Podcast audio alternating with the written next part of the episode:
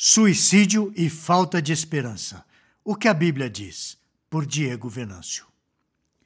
No ano de 2019, a Organização Mundial da Saúde, a OMS, apresentou um relatório surpreendente. O suicídio é a segunda maior causa de morte entre jovens de 15 a 29 anos.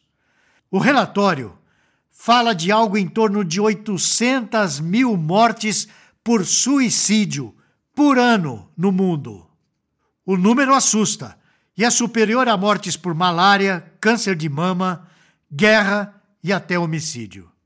Como pastor, eu me pergunto: o que está acontecendo com os nossos jovens? Por que eles preferem tirar a própria vida olhando para a mesma como se todas as soluções para os seus problemas tivessem acabado. Precisamos falar disso. Este não é um espaço para ser exaustivo sobre o assunto, até porque não sou médico para me aprofundar nas questões patológicas que envolvem o suicídio. Contudo, quero fazer uma abordagem da alma à luz do que a palavra de Deus nos apresenta. Se somos cristãos, Será que não deveríamos estar fora dessas estatísticas assustadoras? Essa é uma das perguntas que surge quando vemos inúmeros pastores tendo cometido suicídio nos últimos anos, deixando-nos perplexos. Por que os cristãos também são tentados a cometer suicídio? Confesso que às vezes, diante de problemas tão duros que nos são impostos, um pensamento pode passar pela cabeça o desejo de acabar com aquele sofrimento de maneira cabal. O profeta Jonas, por causa da bondade de Deus em livrar Nínive da condenação, também desejou a morte. Isso está registrado lá em Jonas, capítulo 4, versículo 3. Lá ele diz assim: Peço-te, Senhor, tira-me a minha vida, porque melhor me é morrer do que viver. Nem sempre controlamos os pensamentos que nos vêm à cabeça. Posso, eventualmente, pensar que a morte pode resolver rapidamente os meus problemas e as minhas frustrações. O pensamento de que morrer acabaria imediatamente com a dor é ilusão. No entanto, existe uma diferença entre ter um pensamento fortuito sobre a morte ser a solução para os problemas que me afligem e sair desse campo de ideias e começar a cogitar, a demorar-se demais nesses pensamentos a ponto de começar a planejar uma ação definitiva contra a própria vida. Como disse na pergunta acima, os cristãos também são tentados a isso. Sim, a depressão é uma doença que nos faz ter a ideia de que tudo está acabado. Somos tentados a pensar que a esperança se foi Infelizmente, vivemos ainda nesse corpo, nessa carne pecaminosa, e o cristão, mesmo sendo regenerado, tendo uma mente regenerada, ainda pode ser tentado por toda espécie de pecado. O suicídio é um pecado. O suicídio é uma desobediência à lei de Deus sobre cuidar da vida e preservá-la, mesmo que seja sua própria. A palavra de Deus nos diz que o nosso corpo é um templo. Paulo e Pedro o chamam de tabernáculo, um local temporário de vida que um dia será desfeito. Entretanto, assim como o tabernáculo era temporário e era utilizado para adoração a Deus com ofertas e sacrifícios, assim também o nosso corpo, através do viver de nossa vida, oferece diariamente adoração a Deus. Em 1 Coríntios, o apóstolo Paulo nos diz o seguinte, lá nos versículos 19 e 20. Acaso não sabeis que o vosso corpo é santuário do Espírito Santo que está em vós, o qual tendes da parte de Deus e que não sois de vós mesmos? Porque fostes comprado por preço. Agora, pois, glorificai a Deus no vosso corpo. Ele diz que o nosso corpo foi comprado por um preço. Não somos donos de nós mesmos.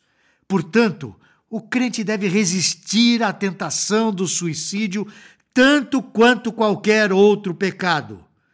Ele precisa saber que em Cristo há esperança e motivos suficientes para se viver bem e feliz, mesmo em meio às tempestades turbulentas. Ainda no contexto cristão, precisamos estar seguros de que Jesus Cristo, o Filho de Deus encarnado, é a razão da nossa esperança. Ele é a razão de vivermos bem abundantes nessa terra. Veja o que o apóstolo Pedro diz. Bendito, ó Deus e Pai de nosso Senhor Jesus Cristo, que, segundo a sua muita misericórdia, nos regenerou para uma viva esperança, mediante a ressurreição de Jesus Cristo dentre os mortos por uma herança incorruptível, sem mácula e marcessível, reservada nos céus para vós outros, que sois guardados pelo poder de Deus, mediante a fé, para a salvação preparada para revelar-se no último tempo. Nisso exultais, embora no presente, por breve tempo, se necessário, sejais contristados por várias provações para que, uma vez confirmado o valor da vossa fé, muito mais preciosa do que o ouro perecível, mesmo apurado por fogo, redunde em louvor, glória e honra na revelação de Jesus Cristo, a quem, não havendo visto, há mais, no qual, não vendo agora, mas crendo, exultais com alegria indizível e cheia de glória, obtendo o fim da vossa fé, a salvação da vossa alma. Isso está registrado em 1 Pedro, capítulo 1, versículos de 3 a 9. Veja como o apóstolo descreve a nossa viva esperança. Primeiro, temos uma herança incorruptível. Segundo, é uma herança sem mácula. Terceiro, é uma herança imarcessível, ou seja, é uma herança que não perece. Quarto, está reservada nos céus para nós que temos fé em Cristo. Essa é a nossa esperança. É fora daqui, é em outro lugar. Nossa esperança é algo certo, algo garantido que teremos. Só aguardamos o seu cumprimento no tempo oportuno, chamado pelo apóstolo Pedro de último tempo. O problema daquele cristão que tem desejos suicidas é que a sua visão ficou ofuscada com o engano.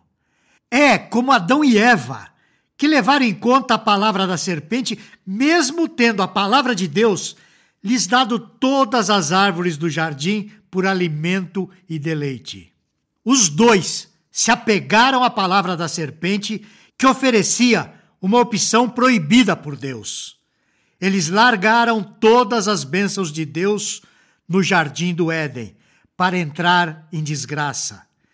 Isso é a cegueira do pecado. Nós, infelizmente, podemos cair nisso, mesmo tendo sido regenerados, justificados e sendo contados como estando ao lado de Cristo no nosso lar celestial. O problema não está em Deus, no mundo que ele criou, no seu plano redentor. O problema está em nossos olhos. Existe esperança, ela está em Cristo, que um dia resolverá definitivamente todos os nossos problemas provenientes do pecado que existe em nós. Eu gostaria de deixar uma palavra para os incrédulos ou não cristãos que porventura passem por aqui. Deus é tão maravilhoso que nos deu uma vida num mundo maravilhoso, cheio de bênçãos sem comparação. Pense no privilégio de termos uma família, ou amigos, ou pessoas que nos amam de graça e que sofreriam demais com a nossa partida. Pense na natureza e em todas as coisas que podemos desfrutar, que nos foram dadas por dádiva pela bondade de Deus. Procure acabar com aquilo que desperta esses desejos de morte. Mude de casa, de cidade, de companhias, de emprego. Mude o que for necessário para que você consiga lidar com seus pensamentos e a sua relação com as pessoas e as situações ruins. Essas coisas que desfrutamos são motivos mais do que suficientes para lutarmos pela vida. Cremos que toda a vida tem sentido apenas na pessoa de Jesus Cristo, aquele que revelou a essência de Deus perfeitamente. Sem Jesus não existe verdadeira esperança. Por isso clama você, creia em Jesus Cristo como a única salvação para livrá-lo do pecado, livrá-lo dessa crise existencial, da aflição e trazê-lo à comunhão com Deus, que é o que lhe dará verdadeira paz. No Evangelho de João, temos registrado o que Jesus disse: Deixo-vos a paz, a minha paz vos dou. Não vou lá dou como o mundo a dá. Não se turbe o vosso coração, nem se atemorize. Ouvistes que eu vos disse: Vou e volto para junto de vós. Isso está registrado no Evangelho de João, capítulo 14, versículos 27 e 28. Se você considerou o suicídio como alternativa, lembre-se que os seus olhos o estão enganando e a vida é boa. Deus, pela sua infinita graça, nos colocou num mundo maravilhoso, onde família, filhos, natureza e arte estão disponíveis a todos. Em Jesus Cristo, Deus nos oferece paz, com Ele e com os outros. Ter um relacionamento autêntico com Ele nos dá esperança nesta vida e no porvir. Reflita sobre isso e que Deus abençoe a sua meditação e a sua vida. Você gostou deste post? Então compartilhe essa mensagem com seus amigos, sua igreja e familiares. Coloque o seu e-mail no nosso blog para não perder nenhum post. Siga-nos no Facebook, Instagram e Twitter. Conheça a Telmídia, vídeos cristãos para você e sua família. 15 dias grátis. Assista quando quiser onde quiser.